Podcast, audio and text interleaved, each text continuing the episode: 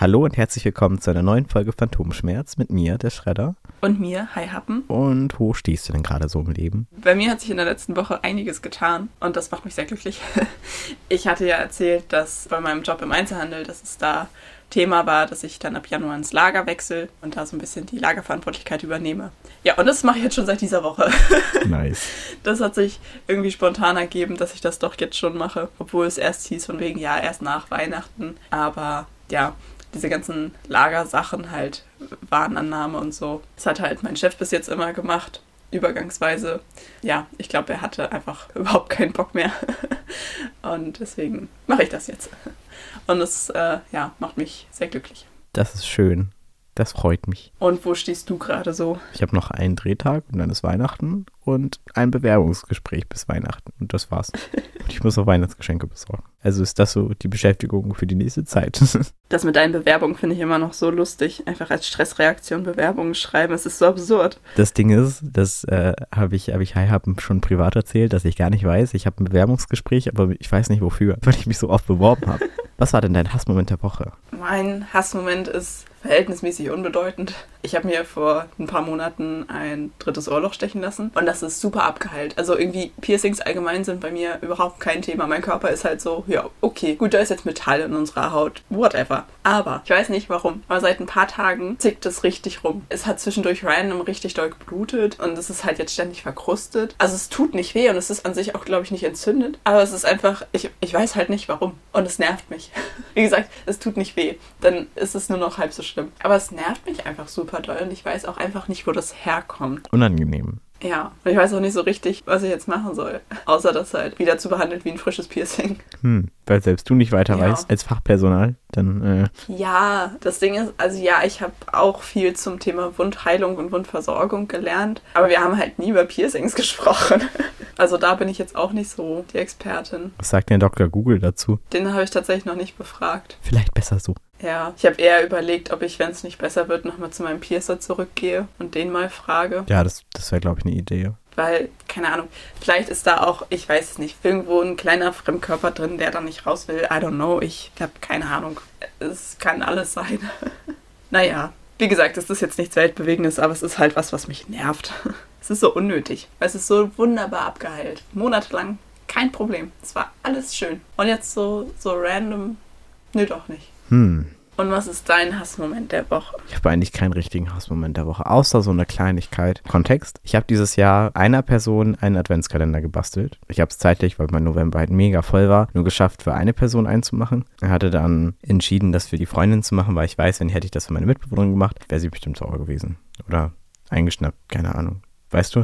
Mhm. Ja, dann habe ich gestern durch Zufall auf Social Media gesehen, dass der Inhalt von dem Adventskalender einfach als Care-Paket an eine andere Person verschickt wurde. Ja klar, geschenkt ist geschenkt, aber trotzdem fand ich das halt irgendwie, also es hat mich halt irgendwie voll äh, geknickt, das zu sehen. So, weil ich dachte so, das hätte ich mir auch schenken können. Ja, total. Well, danke für nichts. Ja, oh Mann, boah, ist das frustrierend. Ja, Also ja, es stimmt schon, geschenkt ist geschenkt und dann kann die Person ja eigentlich damit machen, was sie will. Aber irgendwie, ich finde, so Sachen dann weiter verschenken, irgendwie, finde ich, zeigt es immer so einen kleinen Mangel an Wertschätzung. aber kommen wir mal zurück zu deiner großen Lebensveränderung, weil das revolutioniert ja irgendwie deinen Arbeitsalltag jetzt, ne? Ja, total. Also ich kann ja einfach mal ein bisschen erzählen, wenn du magst. Total gerne. Das kam tatsächlich für mich sehr überraschend, aber im Endeffekt war es, glaube ich, auch sehr, sehr gut, dass das so spontan passiert ist, damit ich nicht so viel Zeit hatte, mir Gedanken drüber zu machen. Also es war ja auch schon alles abgesprochen, dass wir das machen, aber halt, wie gesagt, erst nach Weihnachten. Ähm, von wegen, naja, es braucht ja ein bisschen Zeit und es gibt viele Sachen, die ich ja erst noch lernen muss. Ich muss ja richtig eingearbeitet werden in diese Position. Es ist halt nicht so wie sonst bei uns auf der Fläche, dass du halt einfach anfängst zu arbeiten und erstmal ein paar Wochen irgendwie immer hinterherläufst und irgendwie so irgendwann kannst du durch Zufall halt alles. Also so war das bei mir immer. So klar, okay, an der Kasse wirst du irgendwann mal jetzt explizit eingearbeitet, aber sonst läufst du halt immer irgendwie hinterher und kriegst so immer alles irgendwie nebenbei beigezeigt und irgendwann kannst du halt quasi alles. Und das ist halt hier nicht der Fall, weil da halt ein paar Sachen sind, die man mir explizit jetzt nochmal zeigen muss. Ja, deswegen hieß es, wie gesagt, immer, ja, ganz in Ruhe nach Weihnachten. Und dann, das war, glaube ich, letzte Woche, Donnerstag, kam mein Chef mir morgens plötzlich mit einer dicken Jacke in der Hand entgegen und war so, ja, ich nehme dich jetzt mit nach vorne an die Warenannahme. Ich habe keinen Bock mehr, ich drehe durch da vorne alleine. Ich so, okay, na gut. Also wir bekommen halt drei Tage die Woche morgens äh, direkt um sechs Ware. Das heißt LKW abladen und dann die Paletten abheben und sortieren und dahin fahren, wo die anderen Leute dann rankommen, um das ähm, im Laden zu verräumen. Das ist dann halt quasi so meine Hauptaufgabe. Das habe ich dann gestern das erste Mal ganz alleine gemacht. Es hat alles geklappt zum Glück. Ich hatte in der Nacht davor so Albträume, dass irgendwas schief geht, ich irgendwelche Dinge vergesse und dann einfach nur Chaos ist. ja, aber es hat alles gut geklappt. Genau, und halt noch so die ganzen anderen Sachen, also halt einfach Ordnung im Lager halten und so Sachen wie die leeren Paletten dann halt wieder bündeln und zurückschicken. Das habe ich gestern ganz viel gemacht. Also halt diese Versandetiketten ausdrucken und dann per Mail das anmelden. Ich habe das erste Mal über unsere Firma eine E-Mail geschrieben, das war ganz lustig.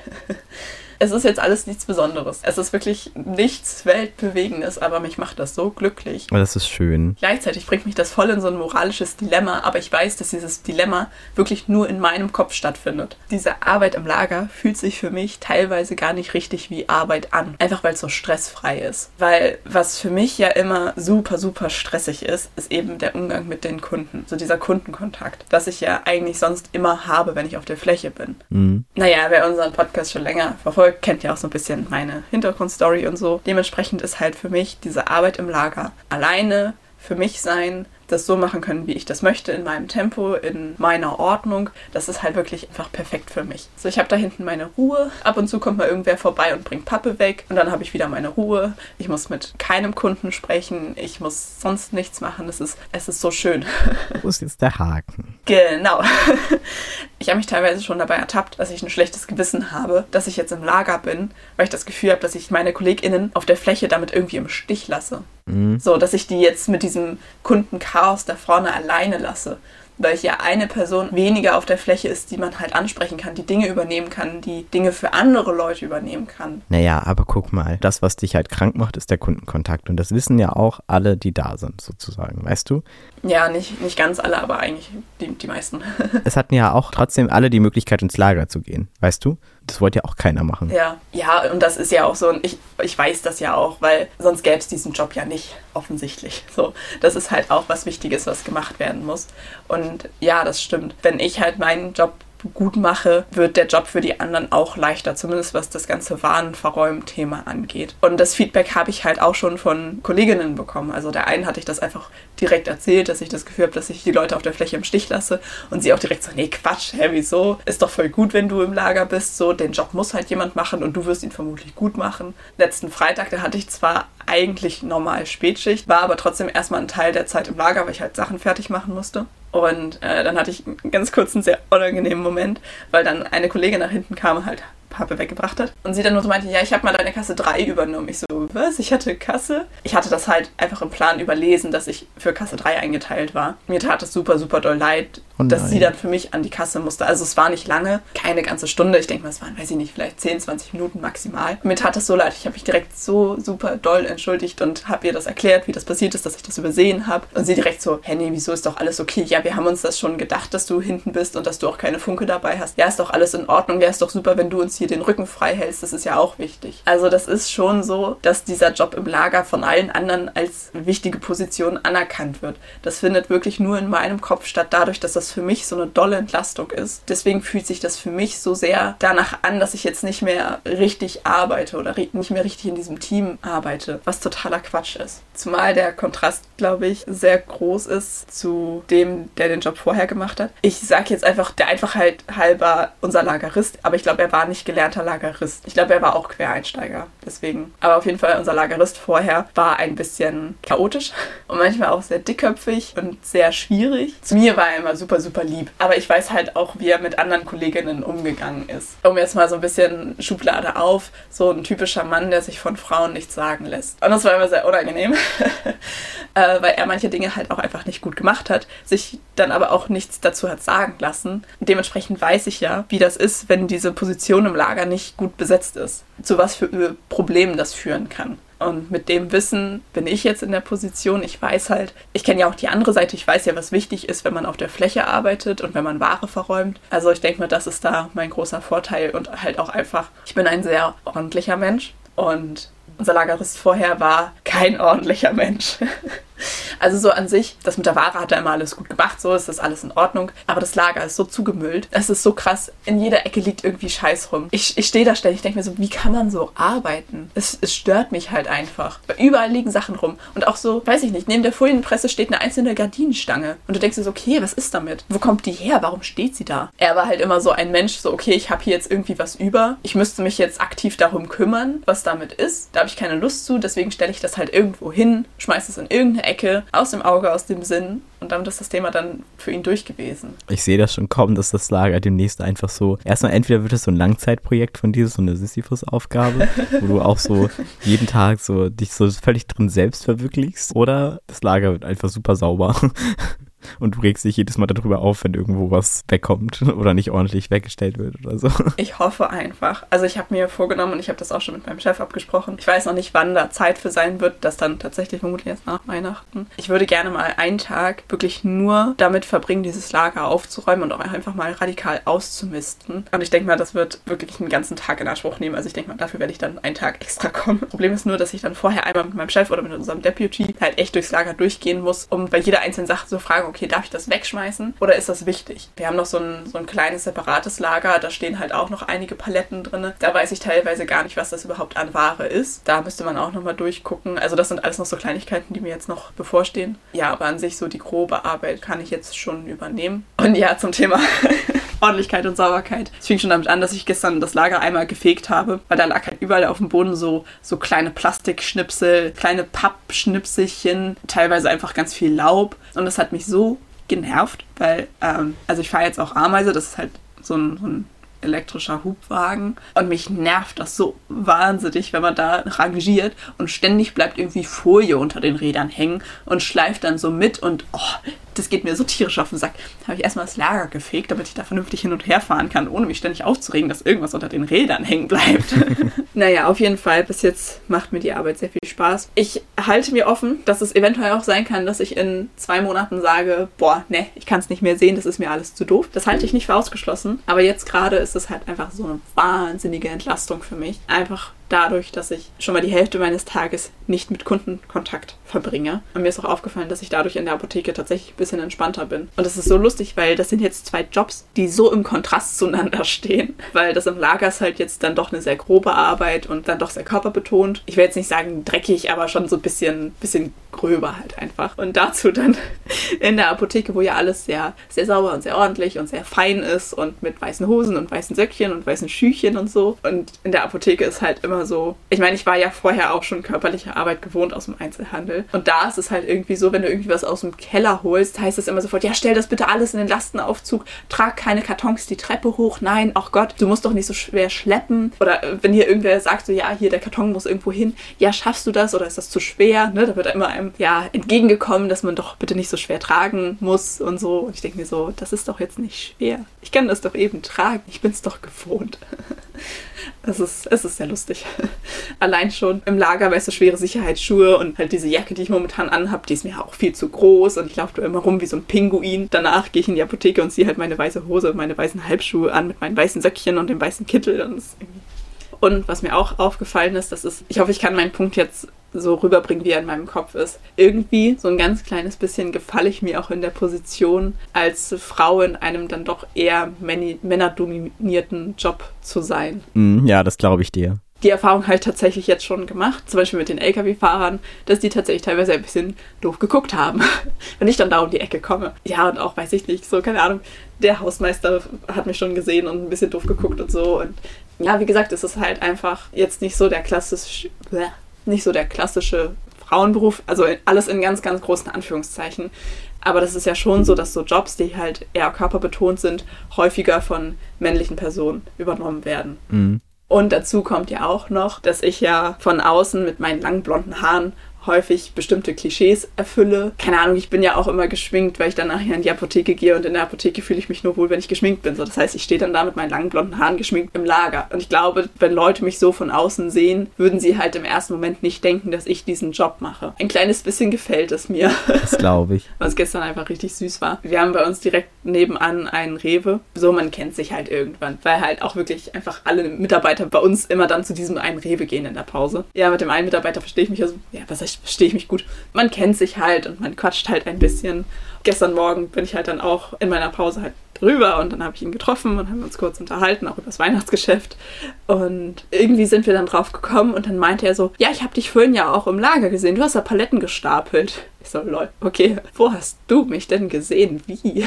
Ja, dann habe ich ihm ganz stolz erzählt, dass ich jetzt ins Lager gewechselt bin.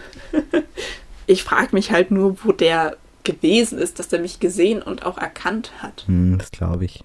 Am besten nicht drüber nachdenken, weil man wird sowieso keine Antwort kriegen.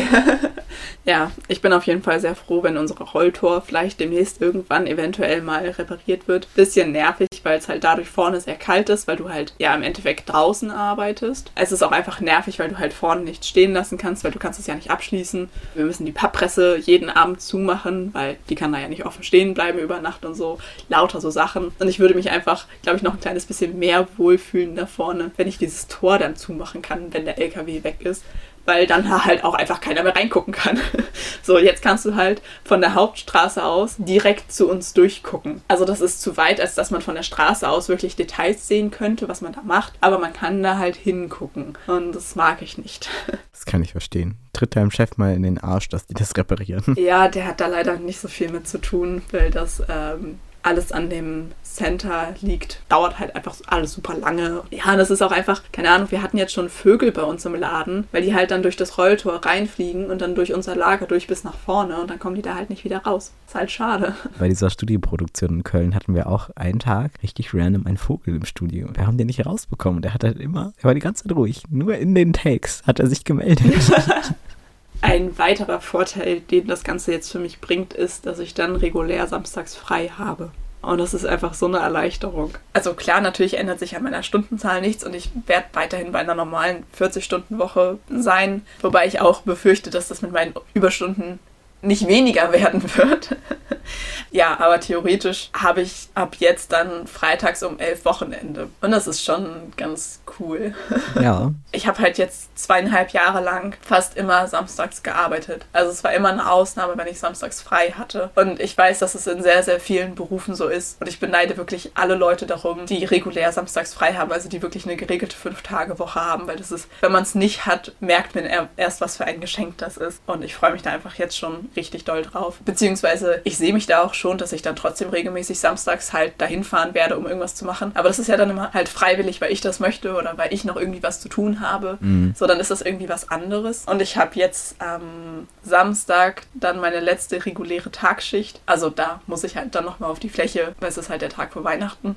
Aber ich hatte, oh Mann, meine Stimme. Alles gut. Ich hatte jetzt letzten Freitag meine hoffentlich letzte Spätschicht. Das war schon mal eine sehr, sehr große Erleichterung. Und vor allen Dingen, was auch ein sehr, sehr großer Punkt ist, es betrifft mich zwar jetzt nur noch teilweise, aber trotzdem, das Weihnachtsgeschäft ist endlich bald vorbei. Es tut mir so leid für alle Leute, die Weihnachten lieben, ne? Aber ich bin so froh, wenn dieses scheiß Weihnachtsgeschäft vorbei ist, weil es ist einfach nur noch anstrengend. Ja, das glaube ich dir. Uns graut es allen so vor dem 23 weil es ist halt direkt der Tag vor Weihnachten und Weihnachten ist halt ein Sonntag. Das heißt, du hast nicht wie sonst immer noch diesen halben Tag, wo du noch, ich weiß nicht was, einkaufen kannst. Das heißt, diese ganzen gestressten Leute, die sonst halt am 24. noch schnell einkaufen gehen, werden wir halt jetzt alle am Samstag haben. Und ich glaube, es wird einfach richtig anstrengend.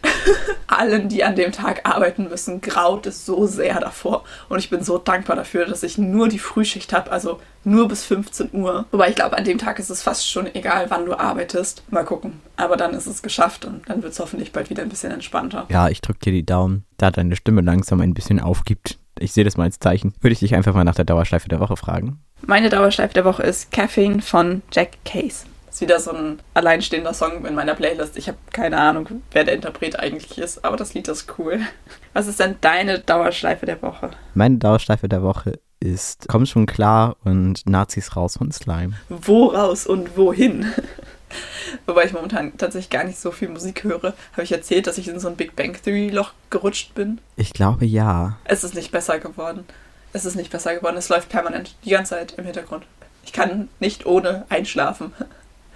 Es ist ein bisschen eskaliert. Ein befreundeter Kameramann von mir, der guckt immer Seinfeld zum Einschlafen. Und der hat aber auch das Titelding von Seinfeld als Wecker. Und immer wenn man bei ihm übernachtet und er halt abends Seinfeld guckt, wache ich jedes Mal davon auf, weil ich denke, es ist der Wecker. Dabei Oh nein. er, ihn kümmert das halt gar nicht und morgens wache ich nicht von diesem Wecker auf. ja, ich habe keine Ahnung, wie er das macht. aber er ist auch ein Riesenfan. Dann würde ich sagen, Wir tauchen ab. und bis zum nächsten Mal bei Phantomschmerz. Tschüssi. Tschüss und allen, die Weihnachten feiern, schöne Weihnachten.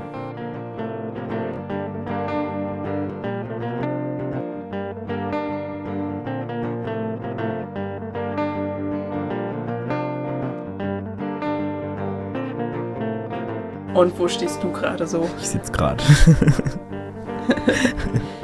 Irgendwas wollte ich gerade noch sagen. Ich weiß es nicht. Keine Ahnung. Ich habe mich. Ja, ich habe ich hab den Faden verloren. Warte, ich rede immer so seitlich ins Mikrofon. Ich muss das gleich nochmal machen. Oder hört man das? Nee. Was ist denn dein Hassmoment der Woche? Woche. Ah, ich kann noch nicht reden um die Uhrzeit. Ich muss erstmal Spotify befragen. Ja, warte, ich muss nochmal kurz nachgucken, ob das schon drin ist. Äh, Handy tut Dinge, bitte. Jedes Mal, wenn man Spotify braucht, Spotify so, tschüss, adieu.